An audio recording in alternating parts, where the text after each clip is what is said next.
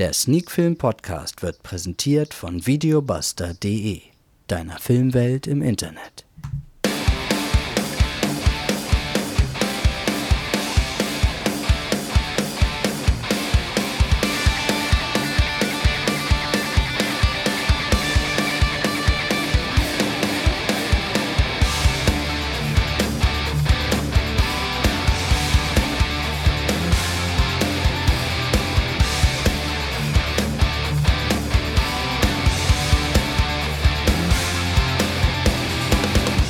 Der Sneakfilm Podcast ist zurück und zwar mit zwei Filmen. Heute mit Run, Hide, Fight und The Corrupted.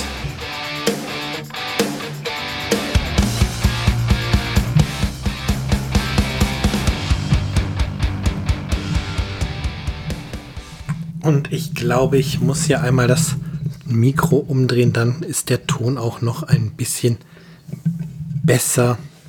Ähm, habe das hier wieder falsch rum aufgestellt. Das passiert mir irgendwie in letzter Zeit häufiger. Keine Ahnung, ich kann mir das irgendwie nicht merken, was richtig rum ist. So, jetzt sollte auch der Hall aus dem Intro ein bisschen weg sein. Ich mache es nochmal hier. So, und dann können wir auch anfangen. Ja, der Sneak Podcast ist zurück mit Folge 172. Ich bin immer noch nicht wieder im ähm, Wochenflow. Ähm, ja, die Zeit lässt es irgendwie nicht zu. Und tatsächlich wurden auch in der letzten Zeit wenig Filme geschaut. Ich hoffe, das ist jetzt, wo auch der Spätsommer langsam, beziehungsweise der Spätherbst vorbei ist, ähm, wieder ein bisschen anders, dass jetzt wieder mehr Filme geguckt werden, dass jetzt tatsächlich wieder dieser Wochenrhythmus äh, in Sneak Film to Go, den Sneak Film Podcast, reinkommt ja. Und diese Woche wollen wir den erneuten Versuch starten, wieder in den Wochenrhythmus zu kommen mit zwei Filmen im Intro. Wurde es ja angekündigt, zum einen Run, Hide, Fight und zum anderen The Corrupted. Beide Filme, ähm, wenn ich richtig informiert bin, die nicht im Kino liefen in Deutschland, sondern die hier direkt auf DVD beziehungsweise Blu-ray erscheinen. Und ja, dann fangen wir auch mit dem ersten Film direkt an. Und das ist Run, Hide, Fight. Der ist, ich meine, letzte Woche Donnerstag auf Blu-ray erschienen, ist auf jeden Fall zum Zeitpunkt der Veröffentlichung dieses Podcasts bereits erhältlich und wir reden hier über einen Film aus dem Jahr 2020, über eine US-Produktion, die in Deutschland eine FSK-Freigabe ab 16 Jahren bekommen hat. Ist entstanden unter der Regie von Kyle Rankin und vor der Kamera sehen wir unter anderem Eli Brown, Isabel May und Radja Mitchell. Das Ganze zählt als Action- und Thriller-Film, läuft auf Blu-ray circa 113 Minuten. Und natürlich gibt es auch eine Inhaltsangabe und zwar folgende. Sie kommen zu viert, sind schwer bewaffnet und nehmen die Schüler in der Cafeteria der, der texanischen Vernon High School als Geiseln. Wer nicht spurt, wird erschossen. Im Livestream üben der größenwahnsinnige Tristan Roy und seine Handlanger Rache für all die Jahre, die sie von Lehrern und Mitschülern gedemütigt fühlten. Da fehlt ein Wort. Die sie sich sollte es wahrscheinlich heißen. Doch bei ihrem blutigen Plan haben sie nicht mit Zoe Hall gerechnet. Die 17-Jährige wird nicht tatenlos mit ansehen, wie ihre Freunde und Mitschüler vor laufender Kamera ermordet werden. Sie ergreift nicht die Flucht, sondern ist bereit zu kämpfen. Ja, klingt erstmal nicht sonderlich innovativ und Innovation ist tatsächlich etwas, was man bei Run, Hide, Fight vergebens sucht. Ähm, man könnte den Film kurz zusammenfassen und ihn als stirb langsam an der Highschool bezeichnen und ich glaube, ja, dass diese Bezeichnung ähm, tatsächlich ganz gut den Kern des Films trifft. Zoe Hall, die durch ihre Familie selbst ein wenig den Umgang mit Waffen kennt, ist hier dann ähm, ja sowas wie der Bruce Willis aus Stirb langsam. Sie ist die einsame Kämpferin, die sich hier nicht durch ein Hochhaus kämpfte, sondern durch die zwei Ebenen sind es, glaube ich, eine Highschool, die versucht, ähm, zum einen die Schüler und Lehrer aus dieser Schule zu befreien und aus der Situation rauszubringen, die noch nicht in der Gewalt von Tristan sind, aber sie versucht gleichzeitig auch die Geiselnehmer ähm, nach und nach auszuschalten. Ja, und dem Ganzen aus dem Inneren heraus sozusagen ein Ende zu verpassen, ohne dass man auf die Hilfe von außen, ohne ähm, auf die Hilfe der Polizei, der ähm, des Sondereinsatzkommandos und was da alles eben aufgefahren wird, ähm, dass man eben ohne diese Hilfe aus der Situation herauskommt. Ja, das Ganze ist, wie gesagt, wenig innovativ, hat aber tatsächlich eine Darstellerriege, die durchaus solide spielt, die, die durchaus auch glaubhaft spielt und deswegen gerade schon mal Eli Brown als Tristan und ähm, Isabel May als Zoe, die tragen den Film schon ganz gut und das macht halt schon mal ganz viel aus, dass man gerne dran bleibt und den Film schaut. Schaut, schaut, was für ein Wort. Ähm, dann ist es tatsächlich auch so, dass die Action ganz gut ist. Natürlich stellenweise ein bisschen over the top, aber halt nie völlig übertrieben. Und ja, da wird die Spannung und die Anspannung auch, die herrscht, tatsächlich gut eingefangen. Ja, da fühlt man sich mitgenommen. Ähm, da will man dranbleiben, ja. Natürlich die Beweggründe von Tristan natürlich auch nicht wirklich innovativ. Und ja, wie gesagt, ich kann das nur wiederholen. Der Film gewinnt keinen Preis, was eine neue Idee angeht, aber der Film nimmt eine oft verfilmte Grundidee, ähm, packt sie in ein Setting, was äh, ja durchaus weiß mitzunehmen, einfach weil ja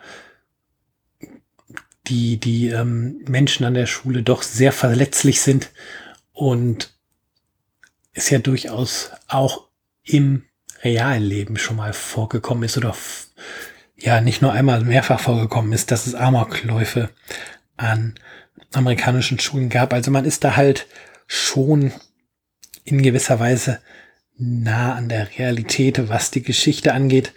Und ich glaube, das ist halt auch etwas, was einen als Zuschauer dazu ähm, bringt, dran zu bleiben und den Film zu schauen. Und ja, wie gesagt, er ist wirklich packend umgesetzt und es macht, ja, ich muss durchaus sagen, dass es Spaß macht, den Film ähm, zu schauen, weil ja, er ist jetzt kein total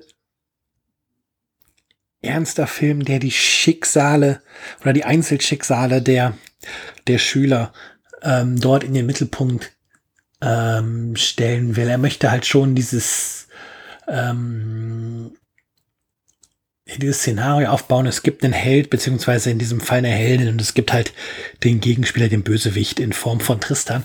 Und das ist halt das, worauf der Film seinen Fokus legt und eben nicht auf dieses Zwischenmenschliche, auf die Einzelschicksale der Schüler. Deswegen kann man durchaus sagen, dass der Film Spaß macht und ja, mir hat der Film tatsächlich auch Spaß gemacht. Ich habe mich die knapp zwei Stunden gut unterhalten gefühlt. Es gibt mini, minimale Längen zwischendrin, so zwei, drei Szenen, wo man sagt, so ja, hätte man sich auch, auch sparen können, aber insgesamt hat der Film einen guten Flow, ein gutes Tempo. Wie gesagt, die ähm, Darsteller können überzeugen, die Action kann überzeugen. Also tatsächlich ein solider, guter Film fürs Heimkino. Und ja, wer halt, wie gesagt, stirb langsam an der Highschool sehen möchte, macht hier nichts verkehrt. Run, Hide, Fight kriegt dementsprechend von mir sieben von zehn Punkten. Ja, hüpfen wir zum zweiten Film des Abends. Der Film hört auf den Titel The Corrupted, ist eine Produktion aus Großbritannien. Produktionsjahr ist das Jahr 2019, hat wie unser erster Film auch eine FSK ab 16 bekommen. Ron Scalpello hat hier Regie geführt und vor der Kamera sehen wir unter anderem Timothy Spall, Sam Cleflin und Joe Cleflin zählt als Thriller und Krimi und läuft auf Blu-ray circa 103 Minuten und auch hier haben wir natürlich eine Inhaltsangabe. Als London sich zu Beginn des Jahrtausends für die Ausrichtung der Olympischen Spiele bewirbt, wird ein blutiger Krieg um wertvolles Bauland entfacht. Immobilienhai Clifford Cullen ist der umstrittene König der Londoner Unterwelt und die meisten, die ihm in die Quere kommen, haben keine Zeit mehr, ihre Fehler zu bereuen. So erging es einst auch dem Vater von Liam und Sean McDonough. Jahre später versucht Liam, der zwischenzeitlich wegen eines Raubüberfalls im Gefängnis saß, eine Rückkehr ins Leben und hofft auf eine neue Chance bei seiner Frau und seinem kleinen Sohn. Doch sein Bruder Sean, mittlerweile tief im Dunstkreis von Kyles Verbrechersyndikat, reißt auch Liam wieder in einen bizarren Strudel grausamer Gewalt. Verfolgt von korrupten Polizisten und kaltblütigen Gangstern kämpft er verzweifelt um seine Familie und seine Zukunft. Nur ein von seinen eigenen Leuten gejagter Detec Detective und ein junger Journalist können Liam jetzt noch helfen. Eine erbarmungslose Jagd nach der Wahrheit nimmt ihren Lauf. Ja. Die Story hat mich erstmal zu dem Film gebracht und hat für mich auch gesagt, so ja, ich möchte den Film gerne sehen. Dann habe ich ihn eingeschaltet. Die Eröffnungsszene ist auch durchaus gut. Und ähm, danach kommt irgendwie so ein großer Bruch. Der Film verliert so ein bisschen tatsächlich ähm, ja sein Ziel aus den Augen, was oder verliert die Geschichte, die er erzählen will, aus den Augen, wirkt an vielen Stellen sehr zusammengewürfelt, sehr konstruiert. Ähm, Sam Cleflin und Joe Cleflin als das Bruderpaar kommen auch überhaupt nicht sympathisch rüber, wie ich finde.